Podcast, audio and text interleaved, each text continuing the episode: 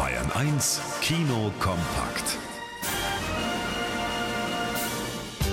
Sie lieben Bücher und ihre Mädelsabende zu viert im Book Club.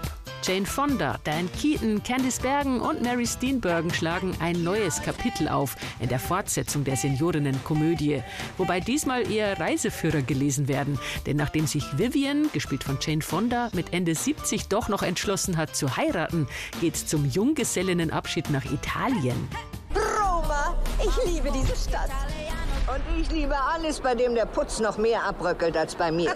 Ein paar Witze übers eigene Alter sitzen. Ansonsten fehlt dieser Komödie der Biss. Statt guter Pointen bekommt man hauptsächlich Postkartenansichten von Italien zu sehen und reihenweise Männer, die den reifen Ladies zu Füßen liegen. Die Book Club Fortsetzung ist nicht mehr so zotig wie Teil 1, dafür purer Romantik-Kitsch. Einen großen und exzentrischen Auftritt legt mal wieder Joaquin Phoenix hin in Bo is Afraid.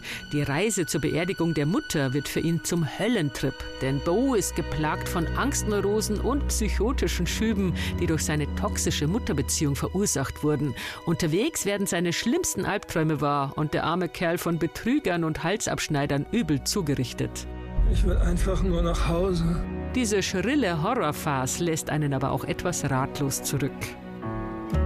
Nichts wie weg aus Argentinien will der Bandoneon-Spieler Julio in der Tragikomödie Adios Buenos Aires. Denn 2001 steckt sein Heimatland in einer tiefen Wirtschaftskrise.